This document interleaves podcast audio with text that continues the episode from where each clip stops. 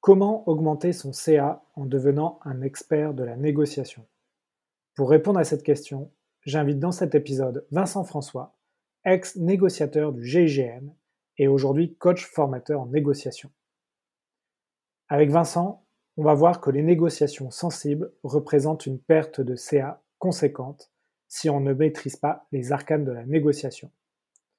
On verra que le problème repose souvent sur un manque d'adaptation à la situation et aux enjeux.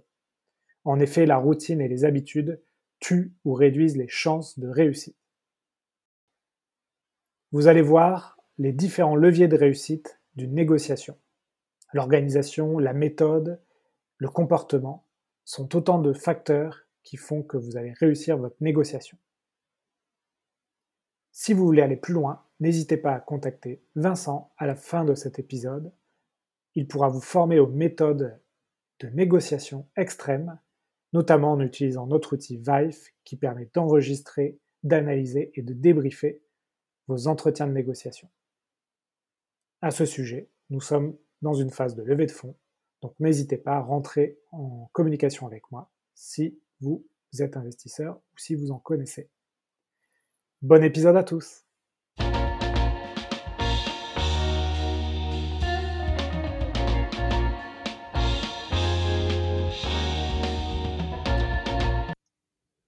Bonjour à tous, bienvenue sur un nouvel épisode des Héros de la Vente. Aujourd'hui, j'ai le plaisir d'accueillir Vincent François. Vincent, bonjour. Bonjour Alexandre. Alors Vincent, comme tous les invités, est-ce que tu peux te présenter, nous présenter euh, ton parcours et euh, ce que tu fais aujourd'hui? Alors, je suis négociateur professionnel et fondateur du cabinet de conseil Semionego, spécialisé dans les négociations sensibles. Et auparavant, j'ai exercé pendant plus de dix ans comme négociateur au GIGN, le groupe d'intervention de la gendarmerie nationale. D'accord. Ben écoute, la présentation est, succincte mais efficace. c'est vrai qu'on a, on a souvent, enfin moi j'ai cette image un peu du, des films hein, du GIGN qui négocient avec euh, des, preneurs d'otages, par exemple. Donc j'imagine c'est une expérience euh, hyper euh, enrichissante. Donc tu vas nous, donner un peu des coulisses que tu, j'imagine, de ce que tu as vécu. est-ce que c'est déjà, première question, est-ce que c'est comme dans les films ou c'est différent quand même? Alors, euh, tout dépend des films que l'on peut prendre en référence. Euh, si nous prenons des, références américaines, c'est relativement éloigné, puisqu'il y a toujours un travestissement, on va dire, de la réalité. Euh, certains films français peuvent être assez proches. toutefois, de par les, les besoins de l'industrie du cinéma, le négociateur est souvent représenté comme étant seul alors qu'en fait, c'est un réel travail d'équipe. C'est un travail d'équipe pour mener une négociation euh, complexe, sensible ou de crise comme j'ai pu le faire. Euh, nous ne pouvons pas le faire seuls. D'accord. Et c'est quelque chose que l'on peut appliquer à la vente, j'imagine? Tout à fait. Et, c'est un euh, des piliers de la réussite d'une négociation que j'essaie de transmettre dans, aux entreprises que j'accompagne euh, depuis maintenant 8 ans, notamment en, matière de performance commerciale, c'est justement cette organisation. Quelle organisation nous pouvons mettre en place pour augmenter le niveau de performance? Voilà, donc vous, l'avez compris, c'est le, le, sujet du jour, hein, c'est comment la négociation peut être un levier de performance. Euh, donc, donc c'est toi qui as choisi ce sujet, Vincent. pourquoi tu as choisi ce sujet? Parce que c'est mon quotidien. C'est mon quotidien euh, désormais. Depuis 9 ans, j'ai créé donc mon cabinet Semionego et, et donc j'accompagne euh, en majeure partie euh, des directions commerciales pour augmenter eh bien leurs leur gains tout simplement en jouant sur ces, ces, ces, négociations dites difficiles pour différents facteurs pour augmenter leur chiffre d'affaires ou leur, leur marge. Ouais, donc là, toi, tu t'es vraiment spécialisé sur ce créneau-là et on le comprend, hein, euh, vu que tu as été négociateur, ça a vraiment été ton métier. Alors, non pas sur la vente, mais euh, sur la gendarmerie. Euh, du, coup, l'objet du podcast, c'est de donner des conseils aux auditeurs donc sur cette négociation. Donc, on va pas parler de prospection, on l'a fait dans plein d'épisodes. C'est vraiment, ok, tu as, tu as un prospect avec qui, qui est intéressé pour, prendre pour travailler avec toi et tu vas à un moment donné rentrer dans une négociation. Euh, ce qu'on, selon, on se rend compte, et on en a parlé un peu en off, c'est que la négociation, finalement, c'est un peu comme tout, ça se travaille, ça, on peut s'entraîner à la négociation. Et si on loupe un peu cette étape-là, et eh ben on va pouvoir, on va perdre des ventes toi, qu'est-ce quand tu as un client qui te dit, qui t'appelle et qui te dit, euh, voilà, je vais être formé à la négociation, c'est quoi un peu les premières, euh, les premières étapes, les premiers conseils que tu vas donner avant de rentrer dans le vif du sujet? Comment, voilà, que, quelles sont les premières choses sur lesquelles tu vas travailler? Les, Alors, euh, tout le monde sait négocier, tout le monde négocie tout le temps. Et, comme je dis bien aux personnes que j'accompagne, dans 85% des cas, elles n'ont pas besoin de moi. Elles font très bien euh, leur travail. J'interviens simplement sur euh, ces négociations dites sensibles ou difficiles. Parce qu'il y a une pression particulière, parce qu'il y a un enjeu particulier, ou alors parce que euh, les personnes avec qui elles négocient sont des personnes dites difficiles ou des personnalités difficiles. Et du coup, la relation, la négociation va se tendre. Et elle va se jouer sur un détail. Et c'est ça, en fait, c'est réduire le risque ou alors optimiser nos chances de réussite parce que ce sont des dossiers à fort enjeu. Donc, euh, je pars du principe, et ça peut aussi passer par une, un premier audit de niveau de négociation, euh, voir où ils en sont en matière de négociation. Quelquefois, le niveau dans l'équipe est homogène, voire totalement hétérogène. Donc, c'est euh, voir où ils en sont, euh, faire un benchmarking des pratiques, et puis euh, faire un premier état des lieux avec elles pour pouvoir parler le même langage et avoir les mêmes bases euh, de discussion. D'accord. Et, juste pour avoir une idée un peu du contexte de, de tes clients, c'est souvent des, plutôt des grosses entreprises qui font appel à toi ou pas forcément?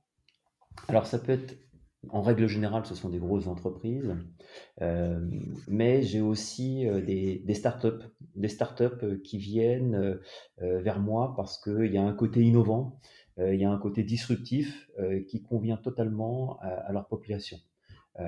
voilà, je passe beaucoup par le jeu, la mise en situation, le déséquilibre, et généralement les populations commerciales aiment être challengées sur ce côté-là.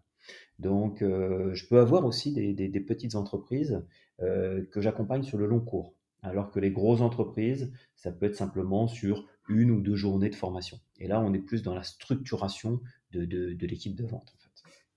D'accord. Alors, ça m'intéresse de savoir, euh, souvent dans ce podcast, les, invités que, bah, que j'invite me disent que les commerciaux dans les entreprises ne maîtrisent pas forcément tous les fondamentaux de la vente est-ce que toi, tu vois, euh, quand tu vas voir euh, dans les entreprises tes, clients, euh, un manque sur la partie négociation, ou finalement, tu trouves que c'est quand même bien maîtrisé, et comme tu l'as dit, tu vas travailler sur des détails? C'est quoi un peu ton, ton état des lieux? Alors, il va y avoir des personnes qui sont amenées à négocier, qui n'ont pas eu forcément un un cursus euh, dans la partie commerciale, hein, dans le cycle, on va dire, euh, classique des directions commerciales. Dans ce cas-là, elles ont plus une connaissance technique euh, du produit, mais elles n'ont pas forcément une, formation à part entière et elles font de la négociation par empirisme. Donc, structurer et qu'elles prennent conscience de ce qu'elles font et pourquoi elles le font, ça, va être un grand pas pour elles pour s'asseoir sur une base solide en négociation. Ensuite, les personnes qui pratiquent la négociation depuis, euh, depuis de, longues années, euh, je pars plus que c'est une, une, remise en question, un, check-up, un check-up euh, des, fondamentaux de la négociation qu'elles peuvent oublier à certains moments. Voilà. et c'est repartir en se disant, OK, qu'est-ce que je fais bien? Qu'est-ce que j'ai oublié de faire? Parce que je l'ai appris, mais ça fait très longtemps et désormais je ne fais plus attention assez fondamentaux et je veux aller quelquefois trop vite. Ouais, c'est un peu comme euh, quand on conduit une voiture depuis très longtemps, qu'on fait le même trajet, on, en parlait un peu euh, en off, c'est que souvent les habitudes, la routine, ça finalement ça peut réduire à un moment donné tes, chances de conclure parce que tu, tu fais plus tellement attention à ce que tu, tu fais. Exactement, c'est exactement ça. C'est parce que c'est un dossier sensible, je pense que je vais pouvoir reproduire ce que je fais habituellement, ma routine habituelle. Et en l'occurrence, le dossier est différent. Donc, euh, ça aussi, c'est une de, de mes approches et de ma différenciation. Je pars du principe qu'une négo est unique. Il y a une unicité de temps, de lieu et de personne. Donc, même si ça peut, euh, si c'est le même produit que je vends, je ne vais pas pouvoir forcément reproduire la même stratégie de négociation. Et c'est se poser la question en quoi cette négociation est différente de la dernière? Ouais. Et, donc on va, on va rentrer dans le vif du sujet, euh, si tu veux bien, Vincent. Euh, du coup, pour euh, réussir une négociation, comment, comment on fait? Alors, moi, je, je, pars du principe qu'il y a trois piliers. Trois piliers pour réussir une négociation ça va être le premier, l'organisation. L'organisation dans la négociation, eh bien, c'est euh, qui fait quoi à quel moment. Euh, quelquefois, le commercial euh, mène son dossier et puis le directeur commercial va intervenir. C'est toujours se poser la question pourquoi il intervient à ce moment-là, quelle est sa plus-value et quel est l'objectif de son intervention. Est-ce que ça va décrédibiliser avantage, inconvénient de son intervention ou d'une autre personne? Donc, définir les rôles et puis euh, les, périmètres de chacun dans cette négociation va être extrêmement important. En évaluant systématiquement le pour et le contre, avantage, inconvénient de faire à ce moment-là de la négociation. Donc, c'est vraiment définir les rôles. Et puis, si la personne euh, négocie seule, parce que c'est souvent le cas en entreprise, euh, à qui à qui elle peut faire part de l'avancée de la négociation, et puis euh, avoir une sorte de superviseur, de telle sorte à, prendre du recul sur la négociation et quelqu'un qui puisse le décaler, parce qu'il y a une forme de subjectivité qui va s'introduire dans ce processus de négociation. Donc c'est bien de redonner de l'objectivité à la négo dans quelque chose de subjectif. Alors c'est marrant parce que cette notion euh, d'objectivité, d'avoir un superviseur, finalement j'en parle souvent dans ce podcast, c'est-à-dire euh, que ce soit de la négo, voire même un appel à froid ou des rendez-vous euh, de découverte, avoir un regard extérieur, un, troisième regard qui, qui débriefe un peu ce que l'on a fait, c'est sans doute le meilleur moyen de progresser toi, tu l'as, tu, vous l'appliquez, tu l'as appliqué, j'imagine, avec le GIGN, c'est-à-dire que quand tu négocies, tu as un superviseur aussi? Systématiquement. Systématiquement. Alors, on peut l'appeler autrement, hein, mais euh, nous ne sommes jamais seuls. Jamais. Donc, euh, oui, non. C'est, euh, pas le chevalier blanc qui, qui a quelqu'un au bout du fil et qui doit se débrouiller tout seul. Vous êtes, c'est vraiment un travail collectif. C'est un travail d'équipe. C'est un travail d'équipe euh, et il y a une personne qui va porter la voie de la négociation, mais euh, derrière, il y a une équipe qui l'aide à construire cela et à le soutenir. Donc il y a cette notion de soutien.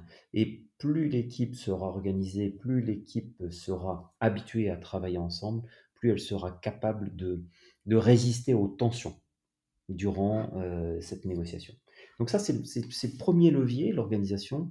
Le deuxième levier, c'est la méthode. Quelle méthode j'utilise ou quelle méthode l'équipe utilise, parce qu'avoir une harmonie des pratiques, c'est quand même mieux, euh, notamment au niveau de la préparation, au niveau euh, euh, du processus de négociation, où nous en sommes. Donc là, c'est vraiment la méthode utilisée.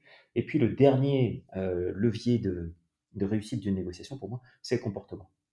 Donc c'est le comportement et c'est vraiment le qu'est-ce que je mets en est-ce que quel comportement je mets en adéquation par rapport à mon objectif. Pourquoi je vais faire cela? Et là, ça demande, comme tu l'as dit, comme tu le répètes très fréquemment, de l'entraînement. De l'entraînement et euh, prendre conscience de notre façon de nous comporter, une façon euh, de réagir face à, d'autres personnes ou au cours d'une négociation. D'accord. Alors, tu as dit plusieurs choses. Si tu veux bien, on va revenir un peu en arrière. Par exemple, sur la méthode.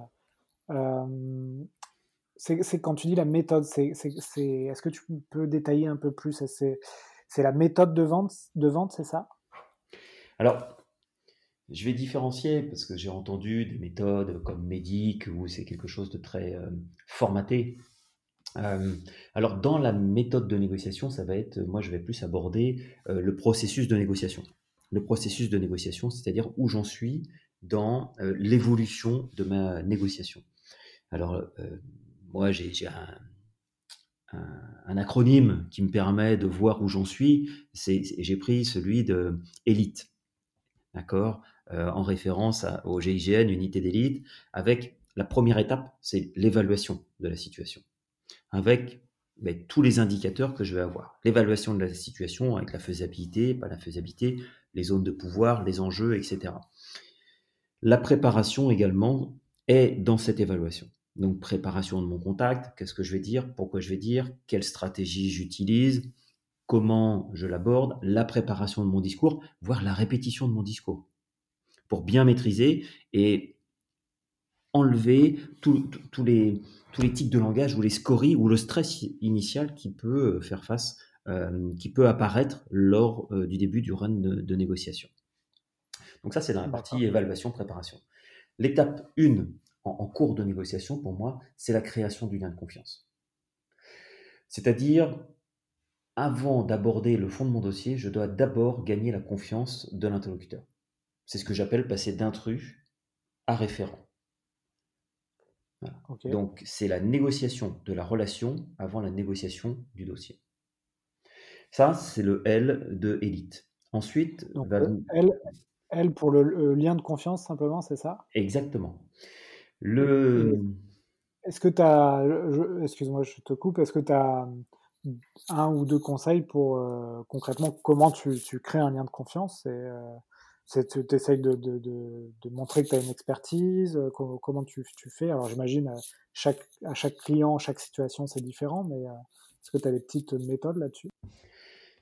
La méthode, elle est relativement simple. Écoutez vos clients l'écoute. L'écoute, la découverte. Le fait d'écouter vos clients, le fait de laisser parler vos clients vont avoir euh, plusieurs bénéfices. Le premier, c'est obtenir du renseignement. Le renseignement, ça veut dire euh, connaître son cadre de référence, connaître ses besoins, questionner ses besoins avant de parler de vos produits. Ça, ça va être tout ce qui est euh, renseignement factuel. D'accord? Voir quels sont ses, points de douleur, ses pains. Et puis ensuite, le fait de faire parler une personne, eh bien, ça va lui donner de l'importance.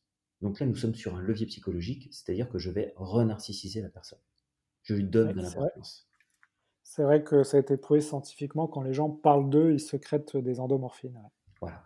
Donc, il faut que les commerciaux apprennent à maîtriser le silence ou se rappellent que le silence est une arme de destruction massive. Et en posant les bonnes questions et en faisant des bonnes reformulations. Donc, faites parler vos clients. C'est pas forcément évident hein, de, jouer du silence en rendez-vous. C'est-à-dire de, laisser un blanc, de, ne pas tout de suite renchérir sur ce que vient de dire le, le prospect. Euh, c'est quelque chose vraiment à tester euh, et, vous pouvez avoir des bonnes surprises, mais au début, c'est pas, c'est d'où, l'entraînement en fait. Exactement. Et ça part souvent d'un, bon sentiment. Euh, les gens écoutent souvent pour résoudre la situation au lieu d'écouter pour comprendre. Et, on va tout de suite à la solution. Le plus souvent, c'est vraiment aller trop rapidement à la situation, à la solution. Donc, il faut plus séquencer et puis créer cette relation de telle sorte à, laisser la personne euh, parler d'elle, parler de ses besoins, parler de ses difficultés, parler de ses réussites à certains moments aussi. Nous sommes là en, phase de construction de la relation. Donc là, on est euh, toujours dans le petit euh, L de ta méthode élite. Donc, on construit un lien de confiance. Complètement. Est-ce que tu peux nous expliquer euh, du coup à quoi correspond le I, le T, le E de, Alors, cette méthode? Le I, c'est le moment où je vais influencer, où je vais tenter de faire changer d'avis ou alors de faire adhérer la personne à ma solution. Parce que je l'ai respectée, parce que je l'ai écoutée, parce que je l'ai comprise, maintenant je vais pouvoir l'influencer. Donc, là, je remets au centre du village l'importance du questionnement. Et c'est grâce aux questions qu'on va pouvoir bousculer la personne adverse dans ses certitudes. D'accord? Le faire monter d'un étage au niveau de sa réflexion. Et lui apporter éventuellement des pistes de réflexion que, j'ai pu imaginer. Mais si je lui propose ces solutions ou ces pistes de réflexion trop tôt, elle ne les entendra pas, elle ne les écoutera pas. Donc, je vous invite à écouter l'épisode sur les super pouvoirs des questions et comme ça, vous saurez comment poser les, bonnes questions pour influencer la personne avec qui vous négociez. Exactement. le pouvoir du changement, quand moi je suis coach également à mes heures perdues, c'est grâce aux questions qu'on obtient les changements. C'est pas grâce aux affirmations.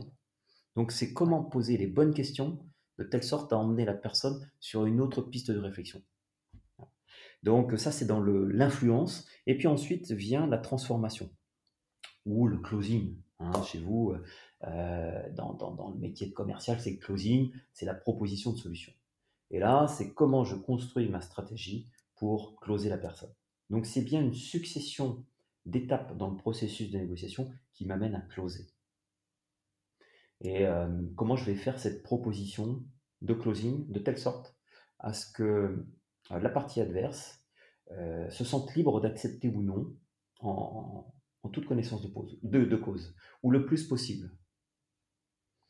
Parce que je pars d'un principe, la soumission de l'autre entraîne souvent de réactions, la rébellion ou la trahison à plus long terme.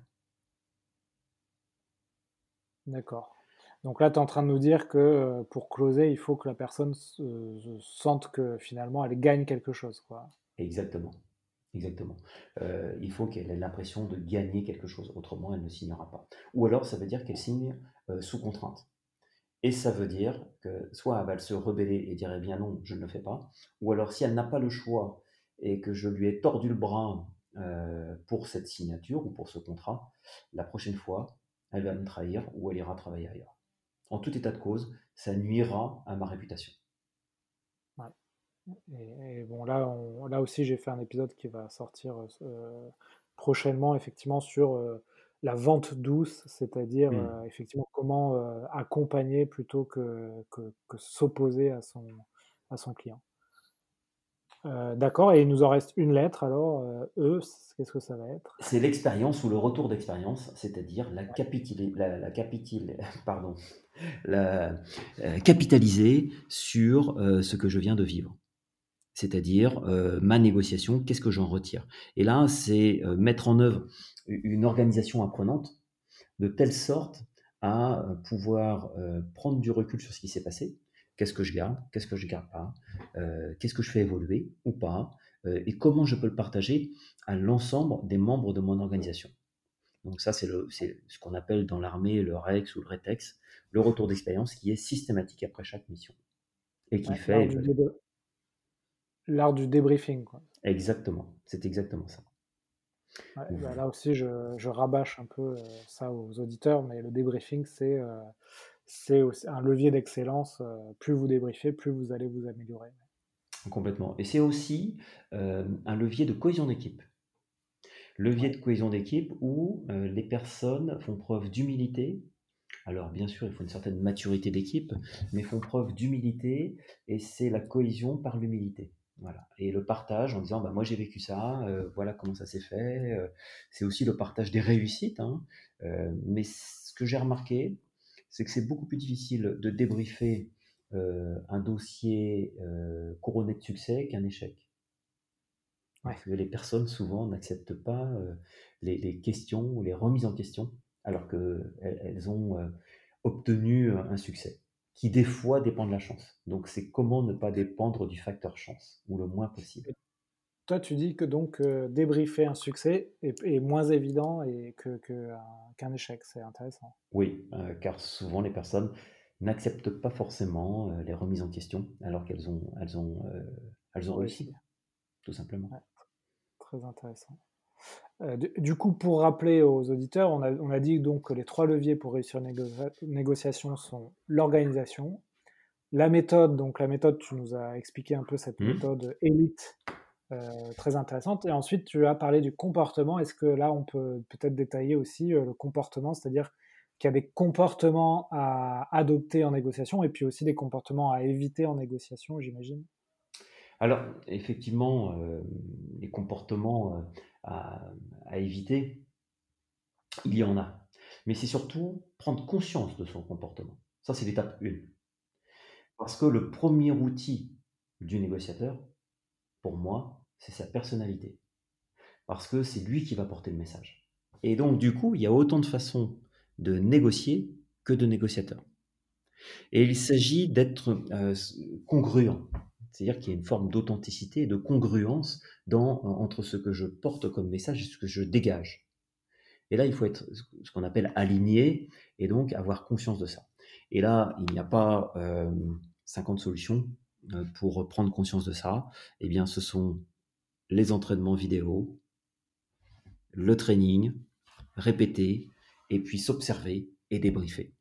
Et en cela, nous avons un point commun hein, avec ton outil euh, de, débriefing et d'entraînement vidéo, c'est qu'au GIGN, 80% du temps est dédié à l'entraînement et 20%, on va dire, au travail, à la mission. Et le reste du temps, ben, on le passe à s'entraîner. C'est quasiment le, même ratio que les sportifs hein, qui s'entraînent, on va dire, ouais, 80-90% du temps et qui performent 10% euh, sur le terrain. Euh, mais finalement, ce ratio-là, on le retrouve pas tant que ça dans le business, où euh, ben, les gens s'entraînent pas, pas tant que ça. Hein. Ils vont tout de suite sur le terrain et puis, on va dire, qu'ils font leurs armes sur le terrain, c'est-à-dire en rendez-vous véritable. Et, c'est pour ça aussi que souvent les commerciaux mettent un an, deux ans à, être efficaces. C'est qu'en en fait, la première année, comme ils s'entraînent sur le terrain, ben, ils closent pas. Et, euh, c'est en fait c'est souvent le problème chez les jeunes populations de commerciaux. Complètement. Et, euh, et au travers du retour d'expérience, ça peut permettre d'avoir une formation continue ou un similé de formation continue euh, dans, dans leur progression. Le, retour d'expérience ne sera valable euh, dès lors qu'il se fait dans, un, dans une ambiance bienveillante. Et vraiment euh, euh, un, jugement, on va dire, positif et une bienveillance collective. Si nous sommes là pour trouver des coupables ou des responsables, bien entendu, personne ne voudra participer à ces retours d'expérience c'est vrai, que pour prendre mon, cas, euh, donc j'ai proposé mon outil d'analyse et de débriefing vidéo à des secteurs aussi un peu différents que juste la vente, par exemple les pompiers, euh, l'armée. Et eux, très vite, euh, m'expliquent un peu la puissance de la vidéo, mais aussi la puissance qui peut être négative si on va dans le, jugement, la discrimination des personnes, et qu'un un outil aussi puissant doit être effectivement fait de manière bienveillante. Et quand on pointe quelque chose euh, de négatif, il ne faut, pas dire que c'est négatif, il faut dire que c'est euh, à corriger, à améliorer. Euh, parce que là, en fait, on joue sur des leviers de confiance en soi. Et si on dit à quelqu'un en lui montrant par image tout ce que tu fais, c'est de la merde, et ça peut vraiment le détruire psychologiquement. C'est ça. C'est exactement ça. Donc, tu nous dis, euh, sur le comportement, finalement, il faut prendre conscience de son comportement. La, prise de conscience, c'est la première étape à, l'amélioration. Et, donc, euh, avant d'être un bon négociateur, il faut, euh, un peu comme disait Descartes, il faut se connaître. il faut se connaître. oui.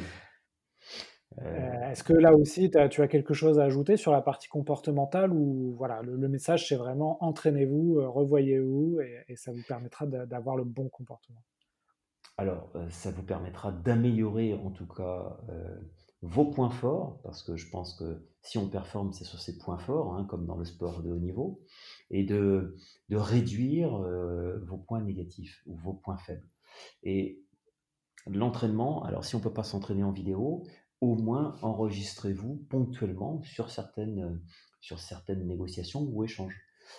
moi, je dispense des conférences assez régulièrement, voire systématiquement, j'enregistre euh, en audio mes, mes conférences pour me réécouter derrière.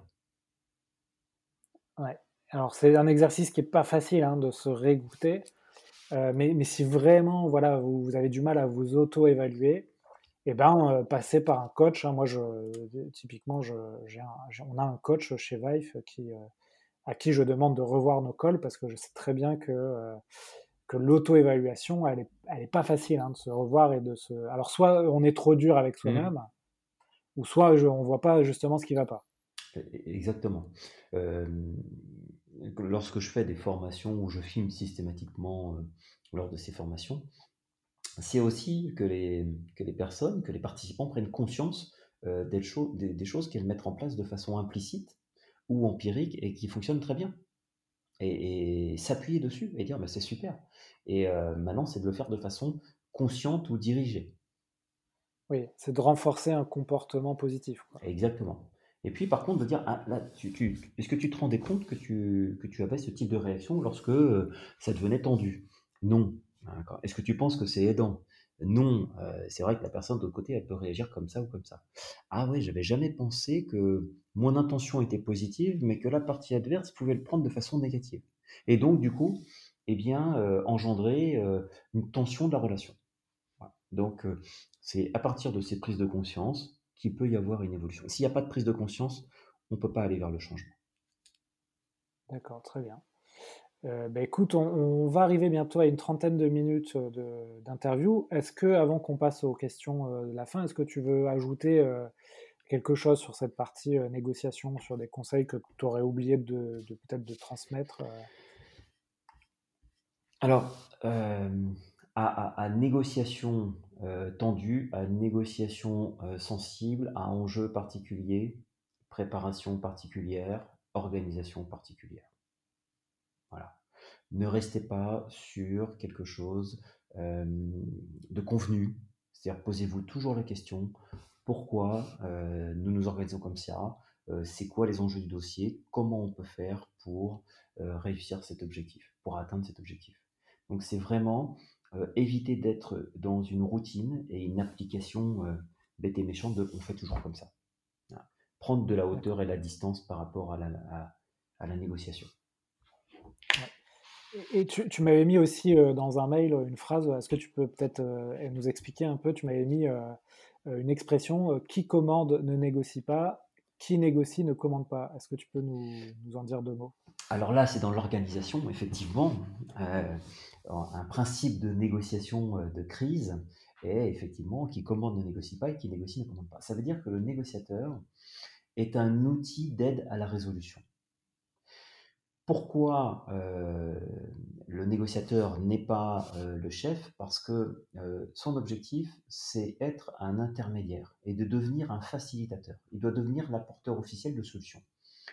Si jamais il est décideur, la partie adverse en face, elle peut lui mettre schématiquement le couteau sous la gorge, le mettre dans une zone émotionnelle qui va lui faire perdre son objectivité et ses objectifs. Donc c'est pour ça qu'il est important d'avoir des strates bien distinctes entre le négociateur et le décideur. Quelquefois, donc ça, ça... oui. Ouais, quelquefois, ça, enfin, en fait là, tu, tu, je pense par exemple au, commercial qui a un N plus 1 ou N plus 2, il peut à un moment donné dans la négociation dire euh, cette décision ne m'appartient pas. Euh, mais par contre, ça, peut être moins évident pour peut-être les, les, personnes qui sont euh, leurs propres patrons. Quoi. Exactement. Donc, euh, sauf si j'ai une préparation extrêmement minutieuse en connaissant mes marges de manœuvre, euh, où est ma ligne de rupture, qu'est-ce que je peux céder ou pas céder, d'accord Mais si je sens que je suis dans une euh, sphère émotionnelle importante, eh bien, je vais ajourner ma réponse. Je vais réserver ma réponse. C'est-à-dire que prendre le réflexe de prendre en compte la demande, éventuellement euh, travailler ou commencer à donner euh, des signes d'acceptation ou de non-acceptation, mais surtout ne pas donner d'accord à chaud ou de désaccord. Ça, c'est quelque chose d'important qui pourrait rompre euh, la négociation. éviter absolument de prendre des décisions sous le coup de l'émotion, parce que l'émotion neutralise la raison. D'accord. Très intéressant. C'est pour cette raison qu'on ne peut pas euh, donner des arguments rationnels à une personne qui est en colère ou qui est dans l'émotionnel. On ne peut pas s'entendre. Nous sommes sur deux registres de communication euh, parallèles. Est-ce que s'il y a des gens qui ont déjà pris l'avion avec quelqu'un qui est phobique de l'avion, lui donner les statistiques de mortalité d'un cycliste par rapport aux, gens qui prennent l'avion, ça ne lui enlèvera pas sa peur. Au contraire, il se sentira incompris. Et ça va augmenter son sentiment d'incompréhension, éventuellement de colère. Donc c'est vraiment éviter d'être moi-même dans une sphère émotionnelle importante pour prendre, pour négocier, d'accord?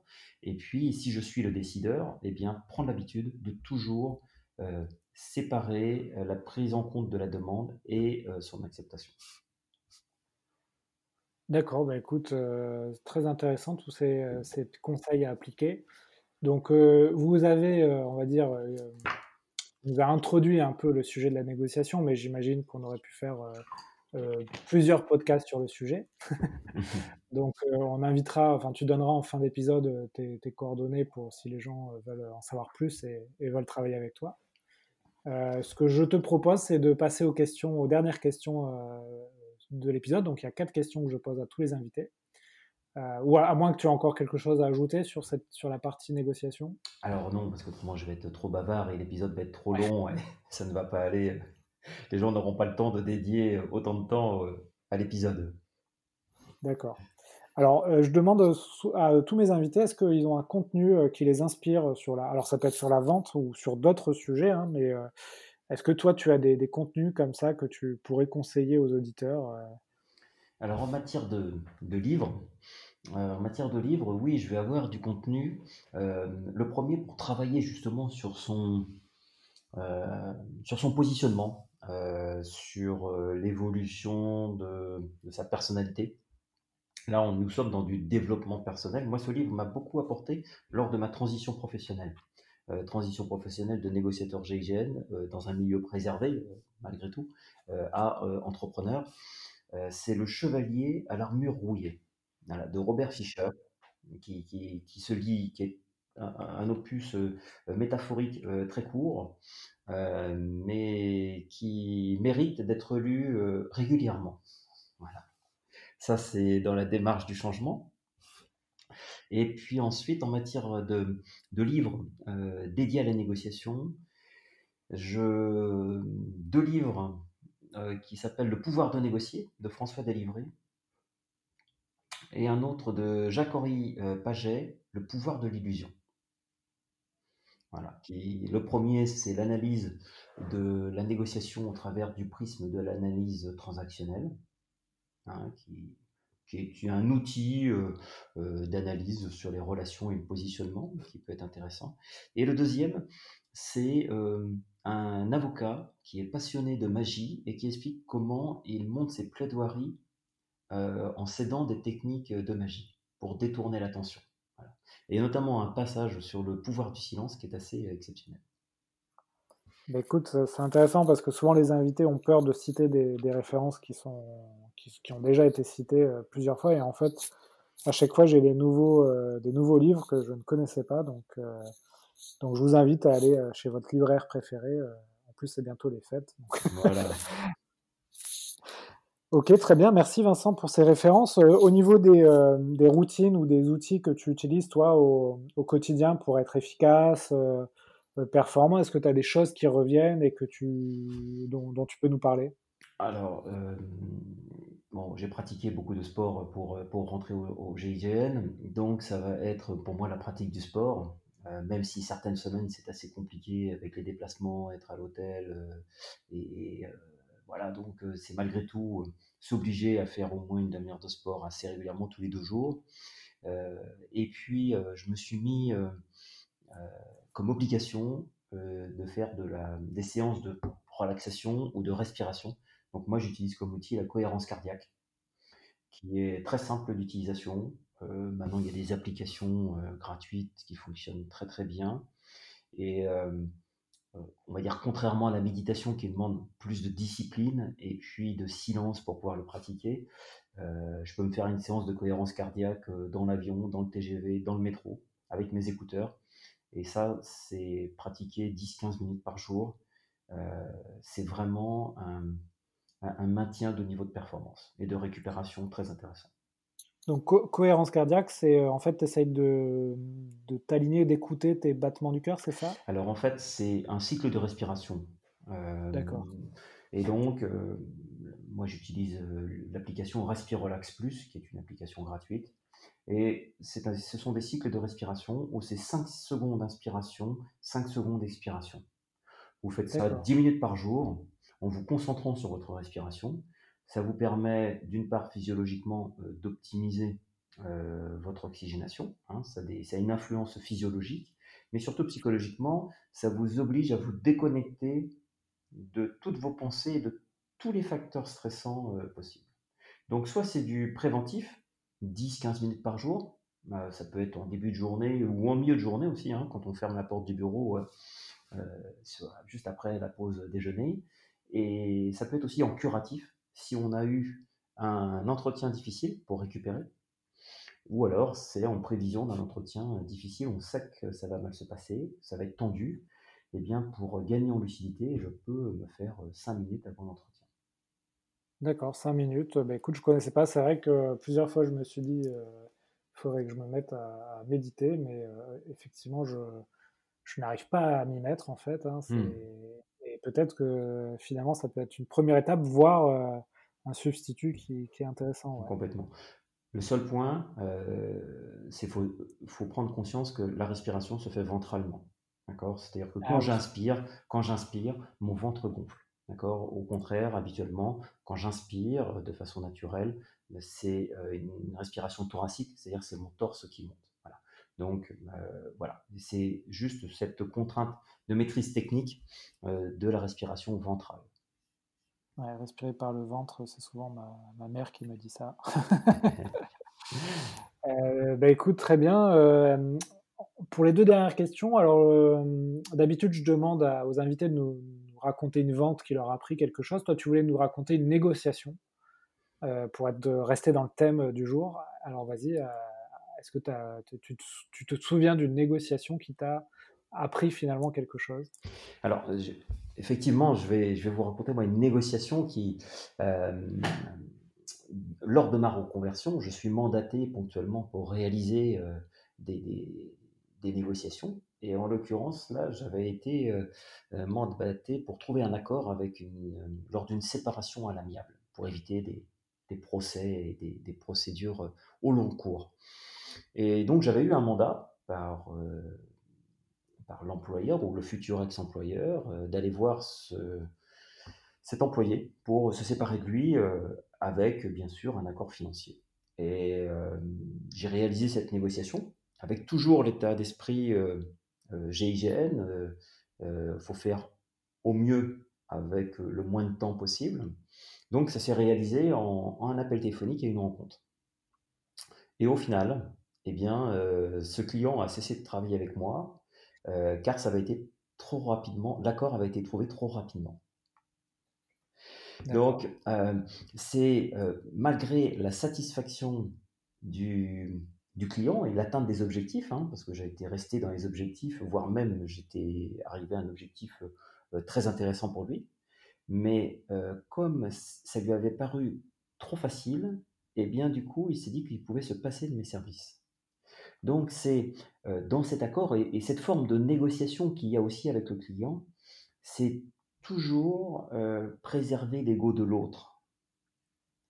Et ça, c'est quelque chose que je n'avais pas conscience euh, lorsque j'étais négociateur au GIGN, c'est-à-dire que apporter une solution trop rapide ou résoudre la situation trop rapidement, alors que l'autre n'a pas réussi depuis longtemps, eh bien, ça peut altérer ensuite euh, la relation, ou ça peut perturber euh, l'autre personne euh, par rapport à son ego. Donc, toujours préserver l'ego de l'autre dans ce type de, négociation. Oui, finalement, c'est un conseil aussi qu'on peut, qu'on peut essayer de donner sur tout, tout le long du cycle de vente, c'est toujours essayer de se mettre à la place de, la personne en face et effectivement, si elle te dit que ça fait des années qu'elle a, ce problème et que, et que tu lui dis ah bah c'est facile, euh, j'ai la solution, elle peut, elle peut mal le prendre. C'est ça. Ou alors si elle vient te chercher pour réaliser euh, cela et que tu le fais trop rapidement, euh, elle peut mal le vivre. D'accord, très bien. Ben écoute, merci pour ce Rex, pour le coup. Euh, dernière question, euh, si tu pouvais inviter quelqu'un euh, sur ce podcast, alors tu peux m'en citer plusieurs hein, si tu veux, mais tu, tu, tu, inviterais qui?